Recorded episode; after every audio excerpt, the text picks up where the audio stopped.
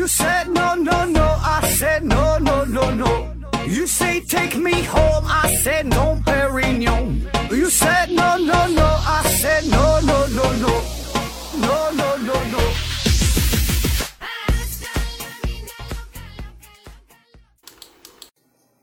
拼命探索，不计后果。欢迎您收听思考盒子。先发布一个非常重要的通知：由于某种不可描述的原因，我们与京东书城的合作暂时停止。等到啥时候再有送书活动，另行通知。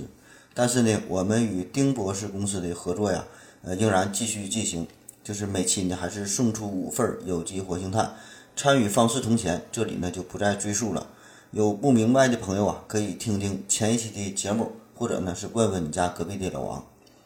那今天呢，我们就开始新一系列的节目，聊一聊与催眠有关的话题。那要说催眠这个事儿啊，我想我们的老听友一定呢都不会陌生，因为我们思考盒子这个节目有两大功能嘛，主要的就是催眠和娱乐，偶尔呢也会涉及一些科学的内容。那不管大家如何看待我们的节目，有基于我们褒奖的，也有批评的，有说我们挺搞笑的，也有说我们挺扯淡的。反正不管你怎么说，只要是听咱们的节目，那被催眠的这个命运，那就是难以逃脱的，谁听谁困。俗话说得好，叫白天听二零四九不瞌睡，晚上听思考盒子睡得香。这个还真就不是随便说说。我有时候自己要睡不着觉了，我都得听上一一两段我的节目哈，这效果是杠杠的。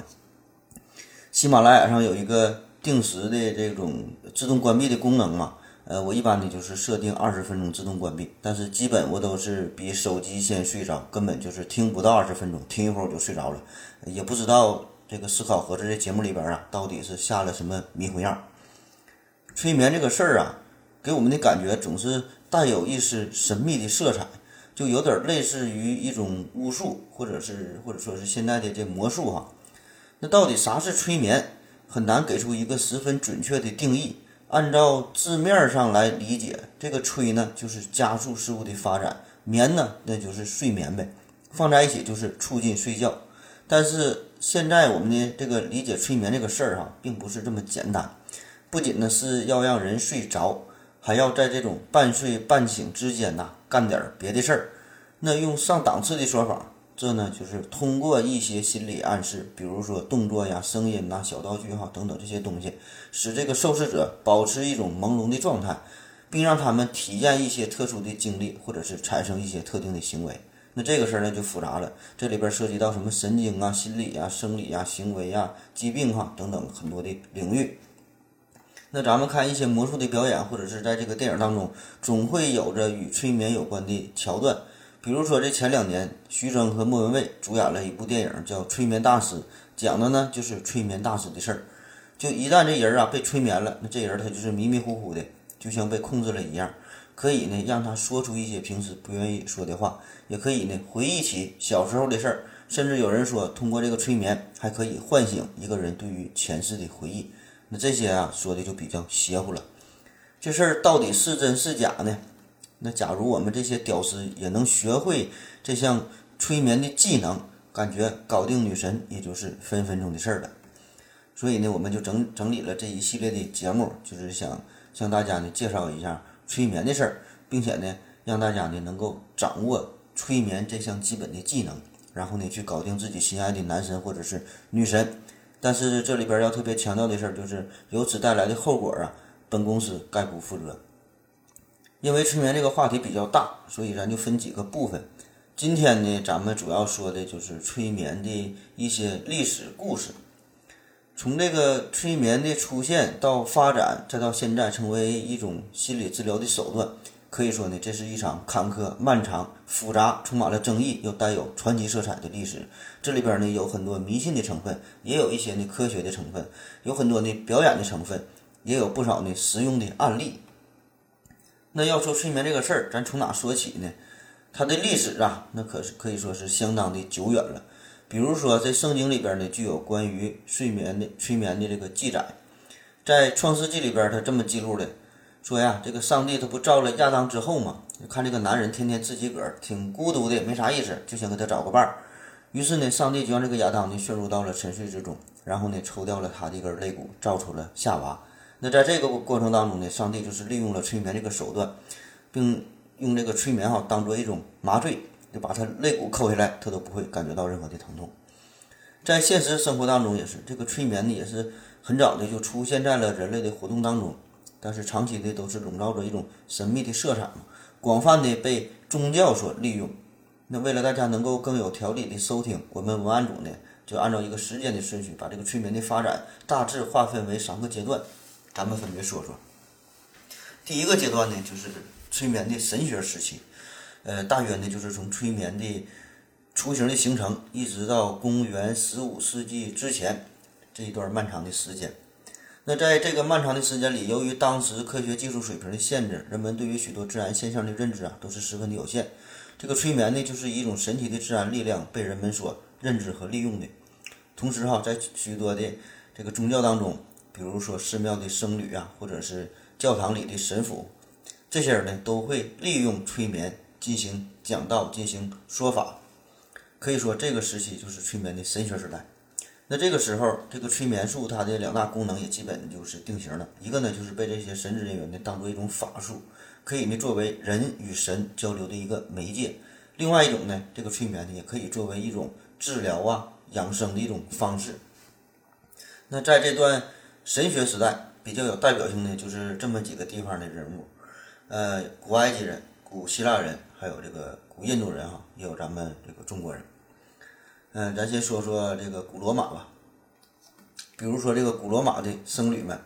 每当他们要进行祭祀活动的时候呢，就得是先进行自我催眠，就让自己进入到一种神逼叨叨的状态。这样呢，教徒们就会以为他们是神灵附体了，就会产生非常强大的暗示作用。另一方面呢，这个寺庙当中这些僧侣不仅是让自己进入到催眠的状态，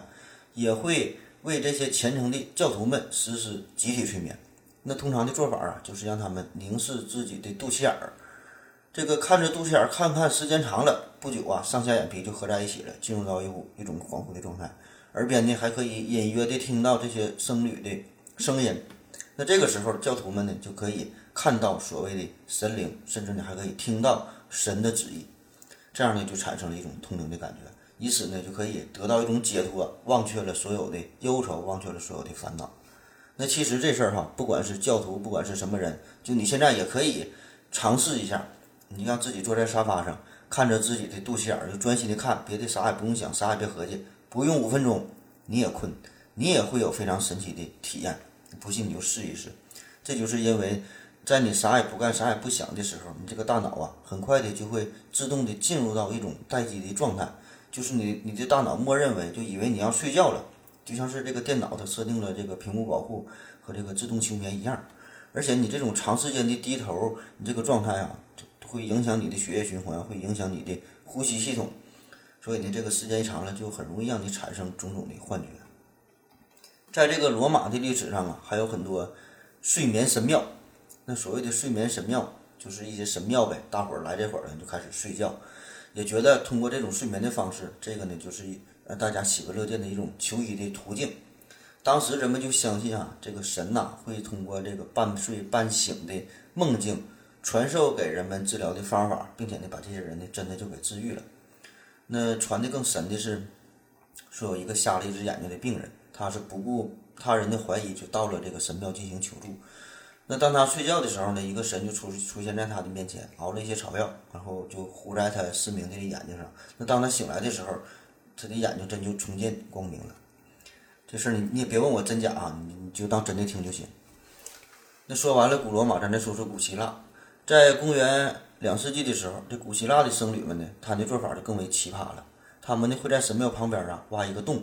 这个洞里边呢有蒸腾的硫磺蒸汽。施法术者这些僧侣啊，经常是数天禁食，就把自己饿得迷迷糊糊的，然后走进这个洞窟，呃，吸收着这些蒸汽。那不久呢，就会呈现出更加神志恍惚的催眠的状态，然后呢，他们就可以进行占卜和预言了。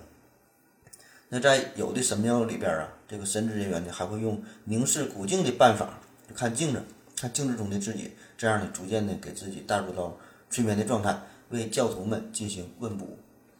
那这些做法实际上呢，都是催眠暗示之后出现的各种幻觉，甚至呢会有这个鬼神附体这类的体验。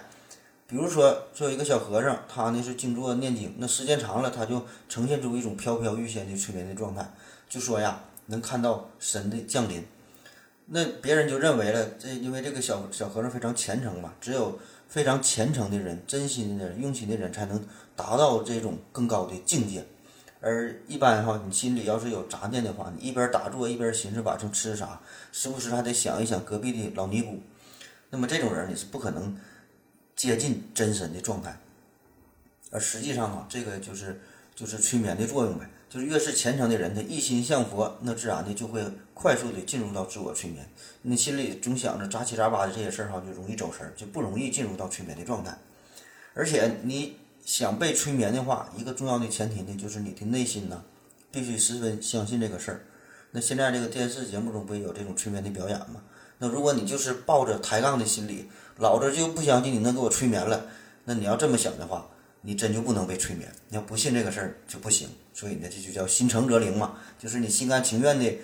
被这洗脑，那你你你才能中计。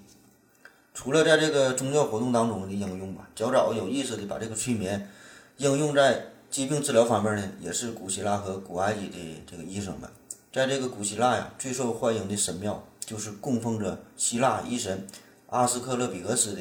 这个神庙。那说这个人的名儿哈，咱没咋听过。呃，但是呢，有个东西咱保证都认识，就是他的权杖——阿斯克勒比克斯之杖，这个呢非常有名。就我们现在看到的世界卫生组织，呃，还有一些这个急救的标志上面就画的都是，就是有一条蛇盘了一个树杈上面，感觉那实际上那里边呢，那个不是一般的树杈，那个呢就叫做阿斯克勒比克斯之杖哈，这个就是希腊的医神呐。那咱们有句话嘛，叫医巫不分家，医生和这个。呃，巫术和巫师哈是分不开的，东西方的都是如此。就是在早些年间，当人们面对痛苦的时候，畏惧疾病的时候，这病又治不好，那没有办法呢，只只能相信神灵的力量。那除了用一些草药来治病，催眠呢也就成为了一个很好的选择的方式，而且呢带来的效果还真就不错。就是人们在进入到睡庙啊，或者是睡店被催眠之后，再次醒来，真的感觉到非常的轻松，一口气能上五层楼。那实际上这些都是巨大的心理作用，一种。精神上的安慰剂。那说完这两个哈，咱再说说这个古埃及，在古代文献当中，最早关于催眠治疗的这个文字的记录，呃，是在公元前一千五百五十二年的古埃及。这个书中就写到了，医生啊将手放在病人的额头上，声称呢具有超自然的治疗功效。这个医生呢还会发出非常奇怪的言语和暗示，结果呢真的就治疗有效了。而且这个古埃及的国王啊，那个法老哈也是十分认可这种治疗方法。在古埃及以及西方其他许多地方吧，都有女巫这个职业呀。女巫这帮人呢，也是深谙催眠的魔力。只是这个女巫们呢，他们是综合了神鬼传说和这个意识催眠这俩事儿，把这俩呢融合在一起。嗯，所以在近现代吧，在一些原始的居民区。一些土著的居民在这些部落里边，人们生病了，仍然呢也不会去寻医问药，而是呢邀请这个巫师啊过来做法来治病。那通常哈，咱们看这些巫师的表演呢，也是有一些神乎其神的动作，加上一些口令哈，说说的啥咱也听不懂。然后呢，这个患者呢迷迷糊糊的，再醒过来，身体也就好了。其实呢，这些都是在利用催眠的在起作用。那总结一下，就这些女巫啊、祭司啊、所谓的大神呐，他们的套路呢都差不多。具体的做法都是哈，首先呢，这是一个高选的人群，就是说能来算命的、能来找你看病的、找你跳大神的这些人儿，都是觉得呃你有很大的威力，是相信你的，觉得能把我我这个病能治好，相信催眠的这个巨大的威力。那么这些人呢，就是更容易相信这些神呐神道的这些事儿哈，而不相信这些事儿的这些人呢，根本也不会去看病。首先这就是人群定下来了。然后呢，就是这个催眠的过程嘛，基本的都有一个非常隆重的仪式感，非常的正规，有个流程，这样呢就更加激发了求助者内心的期望。这个咱们咱们前面讲过，就是仪式感嘛，就仪式感，这样呢就能让这个参与者更加的信服，内心呢也有一些压迫感。第三呢，就是制造一些制造这个合适的场景，一般呢会用非常温柔的音乐呀，呃，再加上吐字不清的语言哈，说说啥你听不清。这个声音呢，一般呢还得是非常的低沉。然后呢再配合着非常昏暗的灯光，呃，有的还有这个焚香的烧香啊，你烧香整的烟雾缭绕的，看起来也挺神奇的。而且呢，你烧香缺氧啊，给你呛的迷了巴糊的，很容易呢就进入到了这种致幻的状态。那在这样的环境当中呢，大部分人自然就很容易被催眠了，达到了一种暗示的结果。当然了，这里边咱得强调一下，就是这些祭师啊、什么大神啊、女巫啊这些人的做法，并不是有意而为之，就是说他们呢也并不知道这个催眠的力量，嗯，也不知道就是自己这么做会达到更好的这个效果，只是呢一代一代这么传承下来的，觉得呢这方法不错，就知其然不知其所以然。他们用这种方法啊，最后呢真是带来了效果，治好了病，也是帮这个。这些患者们呢带来了心理上的安宁，所以呢一代一代这么就传承下来了哈。咱们呢先休息。我要跟正南去尿尿，你要不要一起去啊？我也要去。哎，风姐，我要跟正南、阿呆一起去尿尿，你要不要一起去啊？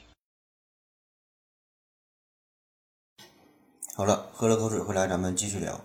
说说这个催眠呢，进入到了第二个阶段。这个呢就是从公元十五世纪后期到现代心理学、精神学形成之前。那这个时期，人们对于催眠的理解，逐渐的从神灵的影响转为天体星象对人体的影响，就开始注意到物与物之间的关系。那尽管呢，这种理解还是不符合呃现代的科学原理，但是呢，人们能从对于神的桎梏中解放出来，开始考虑物与物的作用的问题。这个呢，也是催眠术对他认知的一个呃重大的进步了。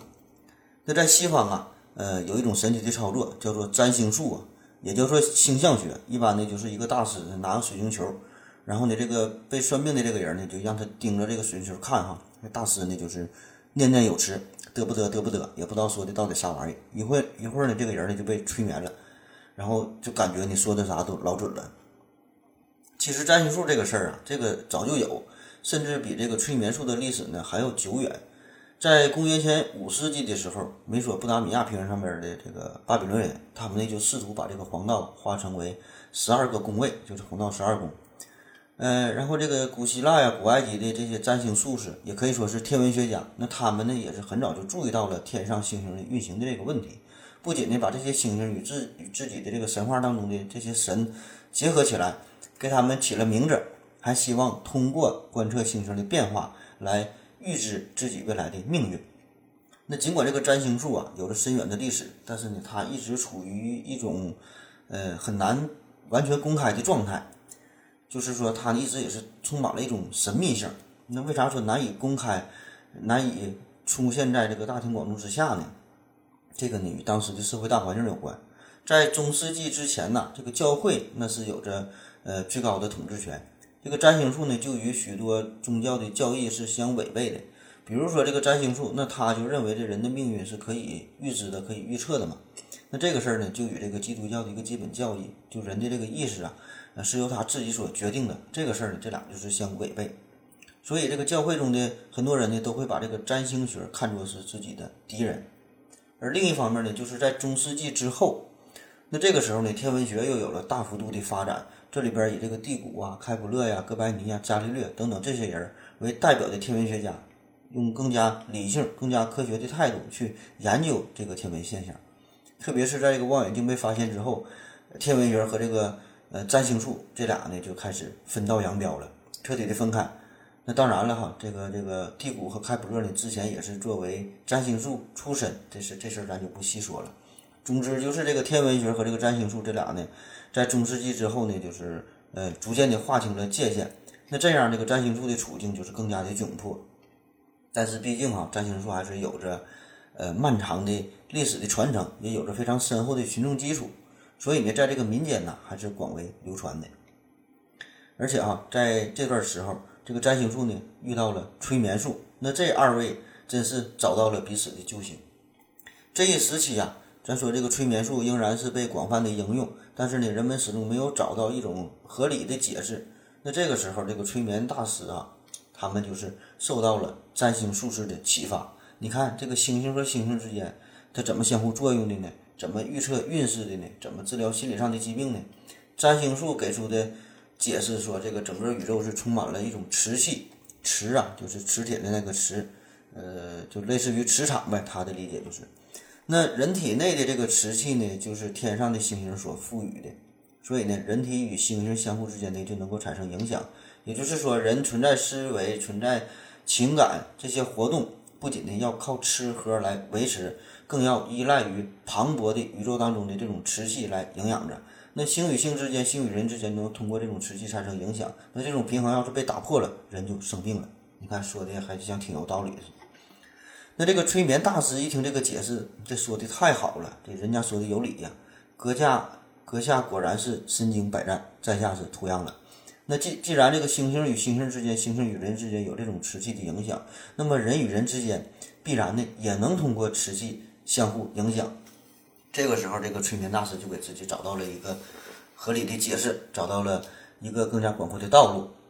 那一个人的意志力也可以通过这个磁气启发他人的意志力，一个人的意志力呢，也可以通过这个磁气来支配周围的物体，产生不可思议的力量。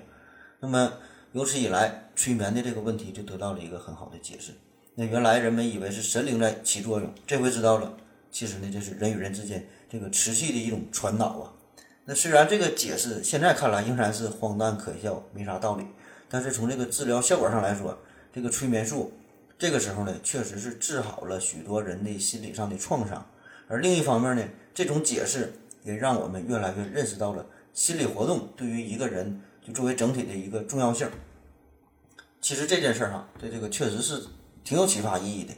嗯，就是我们对于这个健康的定义，你看原来。给出的定义呢，健康的就是没有病呗，能吃能喝的就叫健康。但是现在你看，这个世界卫生组织对于健康的定义说呀，不仅是躯体上没有疾病，还要具备呢心理健康、社会适应良好，还得呢有道德。所以这个催眠术的发展和进步呢，也从一个侧面促进了人们对于心理学的一个重视。那对于这个瓷器，瓷器这个假想出来的东西，也像科学圈这当中哈，就其他学科的发展一样。就是在没法解释一个事件的时候，我们自然的就会提出种种假设。虽然经过后世的证明，这个假设是多余的，但是对于当时的人们来说，这个事儿还是非常重要的。就比如说这个以太的出现，它就是如此。我感觉吧，这个就像咱们做这个数学题的时候画这个辅助线一样，就你很难说这个辅助线它起到的到底是什么样的作用呢？那你在做完题之后，我们可能感觉这辅助线就多余了，这题都会做了，做完了就没有用了。可是，在你思考问题的时候呢，这个辅助线还是很有必要的。那就扯有点远了哈，咱还得说催眠。嗯，咱介绍这个时候催眠，咱就说一个比较有代表性的人物吧。呃，十八世纪的催眠先驱叫做弗朗兹·安东·麦斯迈尔。这个英文中啊，呃，英语中有个单词嘛，叫做呃，mesmerize。翻译过来就是迷惑、迷住、实施催眠术这个词儿。那这个词儿就是来源于他的名字，就麦斯迈尔嘛，就是咱说这个音译过来的。麦斯迈尔他呢是出生于一七三四年，是在德国、瑞士以及奥地利这三国接壤的一个地方，叫做伊兹兰镇。开始呢，他是就读于维也纳，是专攻医学。后来呢，是成为了一名外科医生，在维也纳呢还开了一家诊所。那虽然是医生，他的爱好啊是十分的广泛。最初呢是。着迷于研究占星术，后来呢又是攻读神学，又学法律，还学哲学，反正是看啥有意思就就学啥。那有一次，他就是亲眼目睹了一位神父用这个磁铁呀治愈了一位病人。因为我们前面介绍了，就这个时候人们开始相信瓷器的作用就这个下雨天瓷器和催眠更配。那这个治疗过程当中，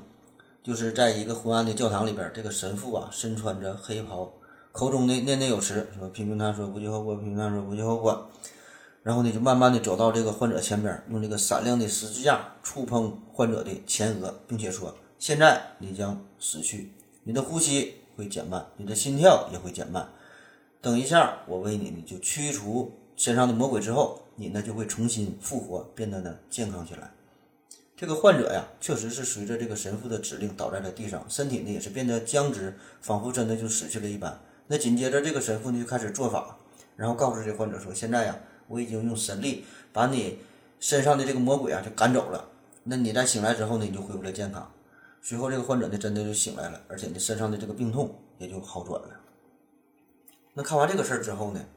麦斯迈尔呢对这个现象就产生了强烈的兴趣，就开始研究这个事儿。他呢是结合了占星术，还有这个宇宙磁流学说。”用这些呢，这个学说呢，对生命啊进行了新的阐释。你看，这整的还是交叉学科、边缘学科，整的挺高大上的。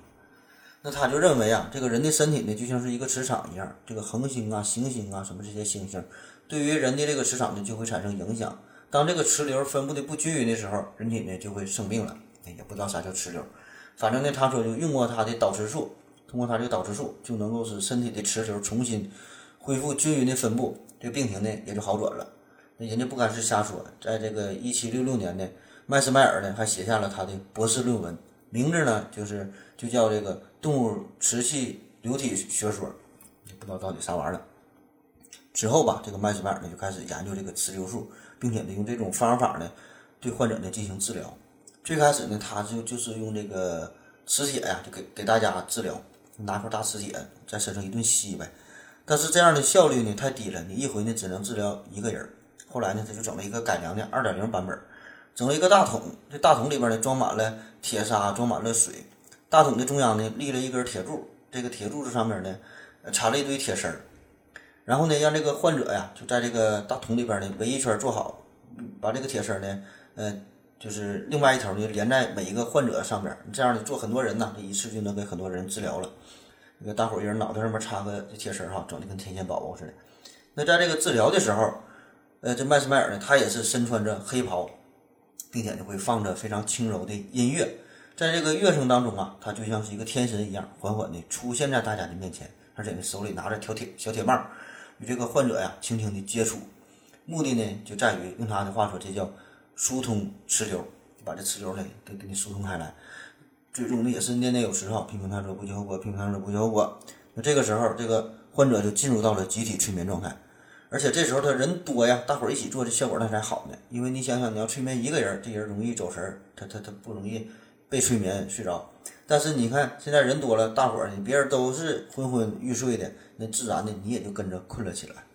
然后再加上各种这个心理暗示吧，进行这个心理治疗，重复几次之后，麦斯迈尔呢把大家一叫醒，这个病真就都给治好了。然后这麦斯迈尔他就开始名声大振呗，名利双收。很快呢，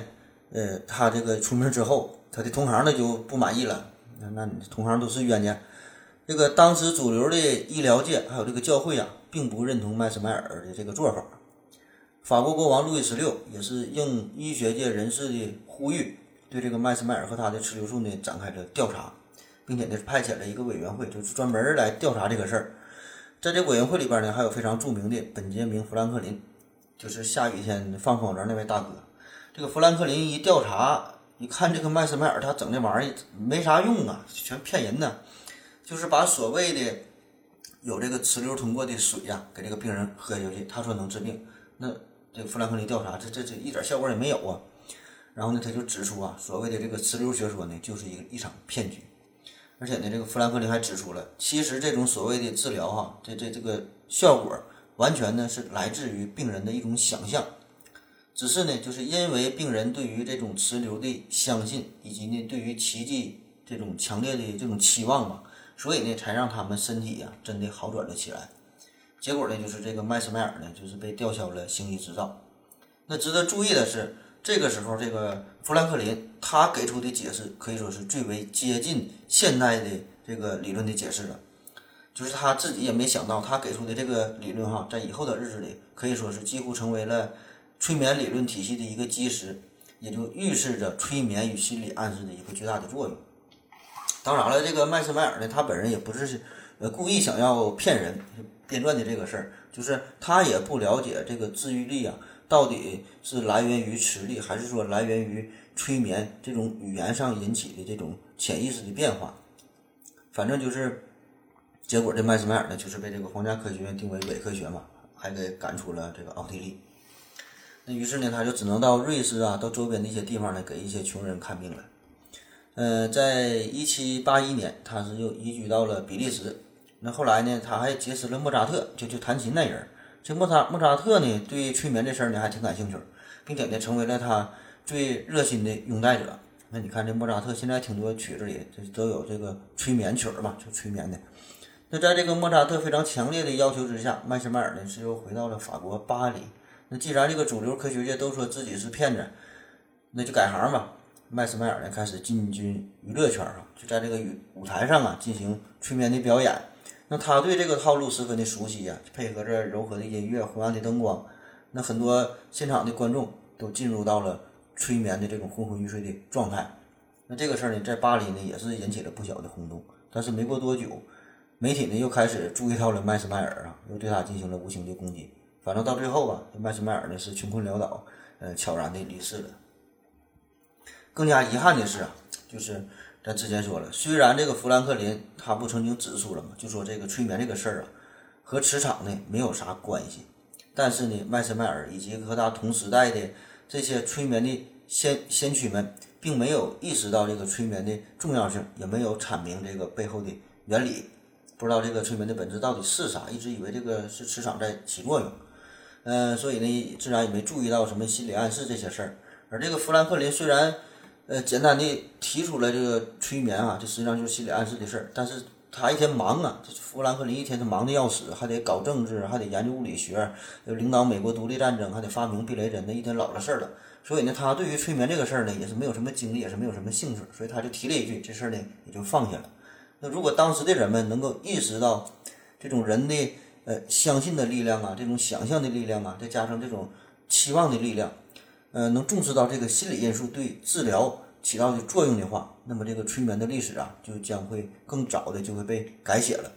那不管咋说吧，这个麦斯迈尔的做法啊，还是很值得欣赏的。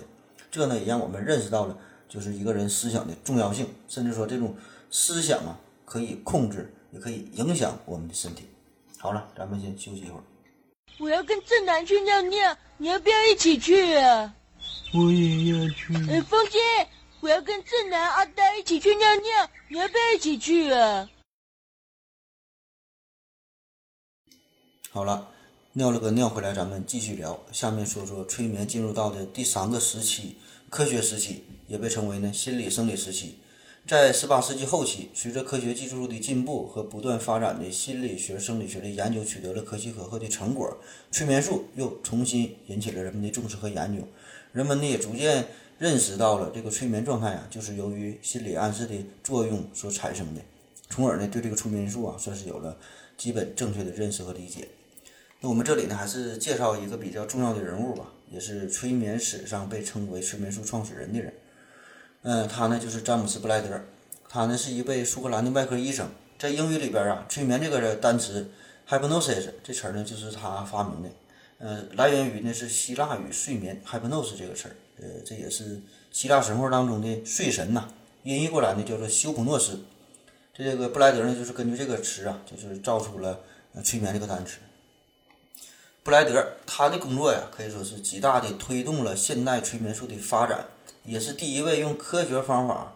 探究催眠技术的人，并且呢，也是被广泛认可的催眠大师。在这个布莱德他第一次接触催眠的时候。呃，他是看一位这个催眠师的这个表演嘛，他当时并不相信这个事儿，就觉得这个就是一个骗局而已。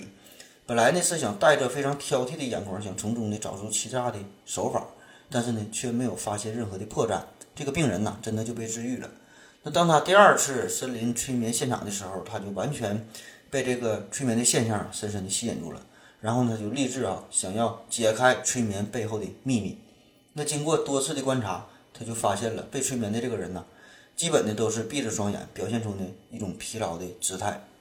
所以呢，这个布莱德呢，他就认为这个这个就是一个人嗯要临近这个睡眠的一种状态。布莱德呢也就意识到了这个催眠呢，并不会涉及什么能量的传递，而只是呢这患者进入到一种恍惚的状态罢了。那他经过多次的实验，他就发现了这个受试者哈。不管是眼睛盯着什么东西，你看着一个玻璃瓶啊，看什么，它都能达到这种催眠的效果。所以啊，他认为这个麦斯迈尔说的什么磁性治疗啊，还有这个其他的这个治疗使用的什么神秘的物件，跟这些东西那一毛钱关系也没有。重要的呢，就是取决于这个病人的本身的生理和心理的状况。然后呢，他还发明了一种叫视线固定的呃催眠导入法。就是让这个人的视线呢固定在某一个点上边，那这个时候长时间的看着一个点，就会造成眼睛肌肉的疲劳，所以呢，进而就会引发神经系统的一些连锁反应，呃，产生类似于睡眠的状态。那这个对于这个睡眠的导入可以说是取得了一个很好的效果。同时，更重要的是呢，这个布莱德呀，他也发现催眠呢和这个真正的睡眠啊，这二者呢也是有着本质的区别。同时呢，他也是最先提出了通过对肢体的导引，可以让整个这个催眠的过程变得更加的容易。那其中这个生理状态呀、信任呐、期望啊这些啊，也是催眠成功必不可少的组成部分。这个呢也是他提出的。那这些事儿对于今天的催眠来说呢，仍然都是非常重要的理论基础。在一八四三年，布莱德呢还出版了呃他的第一本关于催眠学的专著，叫做《神经性睡眠论》，呃提出了这个催眠状态的几个阶段和对于这个神经症的一些治疗的作用。在一八四七年呢，他又发现了清醒的催眠现象。那可以说，在短短的不到六年的时间里，他对于催眠学所做出的科学实践做出的这些贡献，哈，要超过过去整个这个一个世纪以来所有其他这些催眠先驱的贡献的总和。但是，同样也是像前面几位这个催眠先驱的情况一样，这个布莱德他的同行们对于他的工作呀，仍然没有给予应有的尊重。这个布莱德呢，还曾经写信给英国医学会，就希望从事呃建立一个专门的委员会。就来研究这个呃催眠这方面的事儿，但是呢也是被官方拒绝了。反正无论如何吧，这个布莱德医生他是逐渐把这个催眠术从江湖医术的地位啊，是带入到了清晰的科学领域。那在他之后也是涌现出了许多知名的催眠的团体、催眠的学校，也有一些催眠的大师。那这些呢，就是让现代医学的出现呢，成为了可能。在一八五零年，这个催眠术已经成为了麻醉一种麻醉方法，就应用于外科的手术当中，呃，被称为催眠麻醉术。这个事儿啊，在当时呢还是风靡一时。嗯，就是有一位几乎和布莱德同一时代的人，嗯，也是一名英国的医生，他呢是主要在印度进行工作，他把这个催眠术发展的更是如鱼得水，成功的运用催眠术啊，就把它作为一种麻醉的辅助的方式。甚至用这个催眠术，呢还可以进行截肢手术，这听起来就挺吓人。这位医生呢，叫做詹姆斯·埃斯戴尔，嗯，他是利用这个催眠术消除疼痛嘛。那据说呢，他是开开展了三百多例手术，也有说开展了五百多例手术，还有说开展了两千多例手术，也不知道哪个数据准啊，也不知道真假，反正你就当真的听就行。那据说这个埃斯戴尔呢，他是应用了催眠术之后，他就统计数据显示，就是手术的死亡率还明显的下降，术后恢复的。这个效果呢也是很好，恢复的速度呢也是加快。那这个在这个化学麻醉剂乙醚和氯仿发明之前，呃，这个催眠呢就成了外科医生一个不错的选择。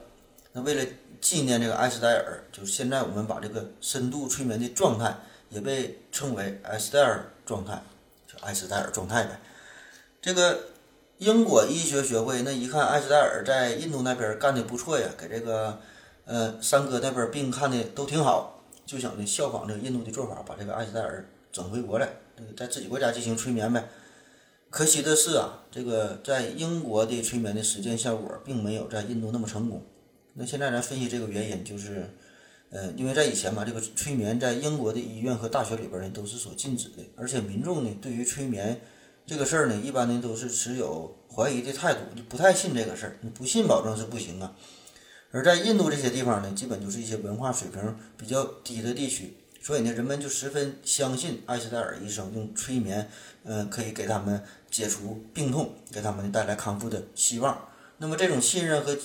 和这种期望，在病人身上呢，就发挥了非常显著的效果。所以呢，当这个艾斯戴尔他回到呃英国之后，昔日的辉煌啊，就从此不在。那么他的晚年呢，也和之前的这些前辈一样，呃，没能引起公众的。呃，注意，其实关于催眠这个事儿哈，这里边还有很多有意思的事，很多有意思的事儿哈。在这个，咱说一个，呃，一八六四年，这个法国有一位医生，呃，叫做利保尔特，他呢是发现哈，如果把这这个语言的暗示和这个布莱德的这种凝视的方法，把这俩结合起来，这样的催眠效果更好。呃，他说呀，可以使百分之八十五的人迅速的进入到催眠的状态。然后呢，他也是出了一本关于催眠的书。但那书卖的不咋地，据说呢是只卖出了一本儿，而买书的这个人呢，则是催眠史上另外一个标志性的人物，呃，希伯拉特·伯恩海姆。这个伯恩海姆他也是一位医学的教授，最开始呢，他也是怀疑利保尔特呢是一个骗子，也是想决心要是揭揭揭穿他的这个阴谋，然后他就带着一个病人来这个利保尔特这来这看病嘛，就想考验考验他，但是呢，确实这个利保尔特只用了一夜的时间把他催眠之后，这个这个患者的病啊真就治好了。呃，然后这个伯恩海姆呢态度大变，十分相信这个事儿，就与这个利伯尔特呢进行合作。呃，在法国南希啊开办了一间催眠学校。那当年这个这弗洛伊德啊，也也是在这个地方就学习的催眠术，但是后来由于种种原因吧，这个弗洛伊德最终呢，呃，放弃了催眠术，他是大力推广自己的自由联想和精神分析这方面研究这方面事儿了。那当然了，这个催眠和这个潜意识啊，这里边也是有着非常密切的关系。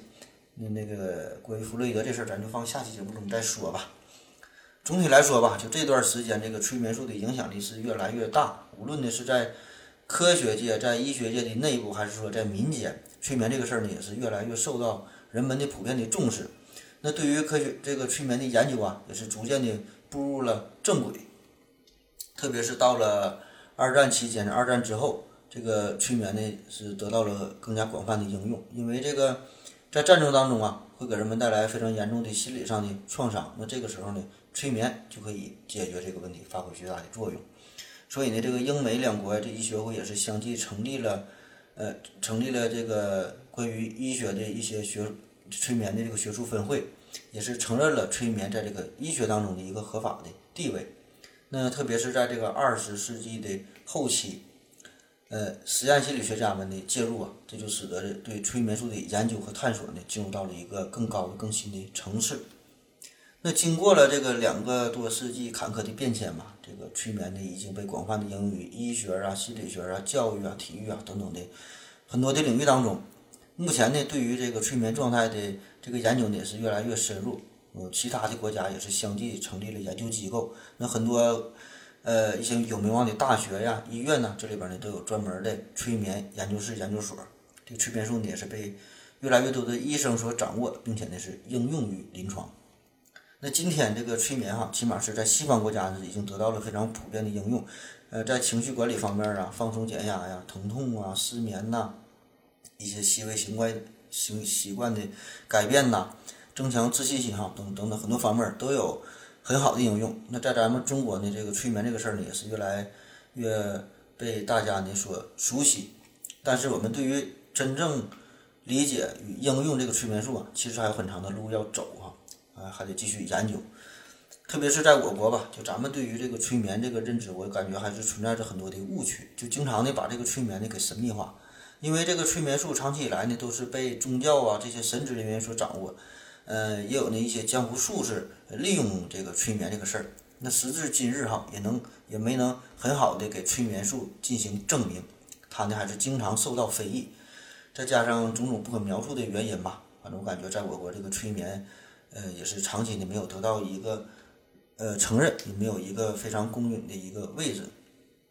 我觉得我们现在应该做的吧，就把这个催眠术应该给它划清一个界限。就虽然它的起源带有非常浓厚的神秘色彩，而且在这个发展过程当中也是经常与宗教与迷信交织在一起，但是时至今日哈，咱这科学的发展到了今天，我感觉哈，这个催眠术啊，它是已经应该应该是归属于。呃，医学的一个范畴，而不是说这个神秘主义的一些奇幻的表演。同时呢，对于这个从事催眠行业的这些从业者来说呀，我们也应该是理性的看待，给他们更多的尊重。他们不是远古的那些巫医，也不是术士，也不是魔术师。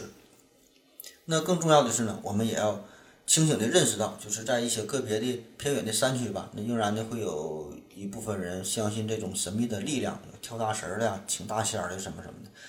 那而且感觉请完之后还确实挺灵，这大仙儿一来病就好了。那其实这些呢，咱之前已经介绍过了，这个就是利用的催眠，利用的一种心理暗示起到的作用。所以，我们就是并不应该一说催眠术这个事儿啊，咱们就反对哈，咱要认清这个事儿，这只是一个心理暗示的一个方法，重要的就是你如何利用它，如何科学的利用它。所以，咱说那些大师，他们可能也是有意的，可能也是无意的，可能自己真就深信。某某神灵的存在，就觉得自己就是人与神的一个中介。那也可能有些大师就是假的大师，他也知道自己是在骗人，就是利用这个迷信呐，就是就是当做一种这个骗钱的手艺。所以很多事儿呢，咱也不要一上来就进行无情的批判，就上来就说人家都是假的。就咱把这个事儿啊，把这个背后的这个原理哈研究明白，这道理整清楚了之后，那信与不信，灵与不灵，那自然呢，那就很简单，就一看那就能看明白了。咱们总说啊，要推动这个物质文明和精神文明协调的发展嘛。现在咱们这个生活水平是大幅度的提高了，吃饱了穿暖了，物质文明得到发展。但是这个精神文明呢，却没有能追上物质文明的脚步，就这个就不仅仅是什么道德水平上个人觉悟的落后，还有呢就是心理层面的一个问题，也应该得到关注。就一方面啊，我们每个人每天呢都会遇到很多心理上的问题，或多或少呢谁都会有，不管是上学的、上班的、有钱的、没钱的，这都会有，有焦虑啊、孤独啊、紧张啊、难过呀等等，会有很多负面的情绪。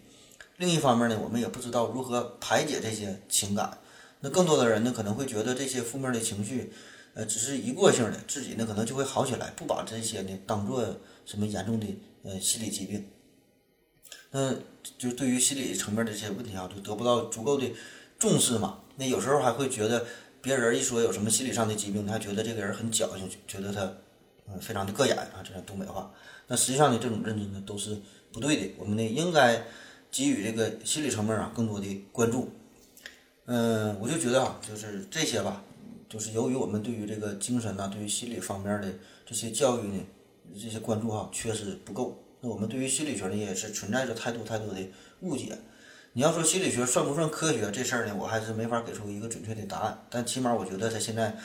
它不是不属于神秘主义哈，应该是剥去它这个神秘的色彩，揭开它这个神秘的面纱。这个心理学啊，精神层面的这些教育啊，也不是。喊喊口号那么简单，也不是说咱听几段什么鸟笼效应啊、马太效应哈，听着感觉挺有意思。这些东西它也都不能解决根本上的这个心理学的问题。就咱必须啊，得端正态度，给心理学一个清晰的定位，然后呢，大家才能够更加客观理性的看待这个事儿，才能呢解决根本上的问题。经过这个几千年的发展吧，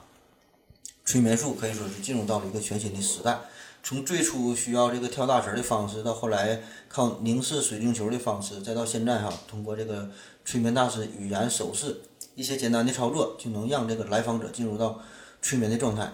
我想呢，这个本身这个也是对于催眠认知的呃一个深入一个进步。那催眠它在这个发展的初期，因为它的工作原理不被人们所理解嘛，所以呢觉得比较比较神奇，比较玄乎。但是随着催眠理论的发展和这个催眠方法的更迭，以及呢现代科学对于催眠效应的研究，这个催眠慢慢的脱去了它的神秘外衣，变得也是更加可靠、更加可以理解、更加的容易被接受。反正最后吧，我想就是，呃，催眠这个事儿哈，在这个社会生活当中的应用也是越来越广泛，这个是必然的，也会成为一种心理调整啊，甚至是疾病治疗的一个重要的手段，一个辅助的措施。同时呢，它应用的范围，呃，我想慢慢的从这个心理保健、医学界到这个商业呀、教育呀、体育呀、司法呀、娱乐呀，我想呢很多领域呢都会得到广泛的应用。这些呢也是值得我们一点点去推广的，一点点呢去深入研究的。也是，呃，希望吧，咱们大家能够越来越重视这些事儿，呃，合理的构建自己一个健康的一个心理状态。嗯，好了，今天的节目吧，基本就是。这样了，感谢大家伙儿的收听，呃，也希望呢大伙儿继续支持我们的节目，呃，继续呢参与我们的抽奖活动，也是多多的为咱们思考盒子呢做做宣传。好了，谢谢大家，再见。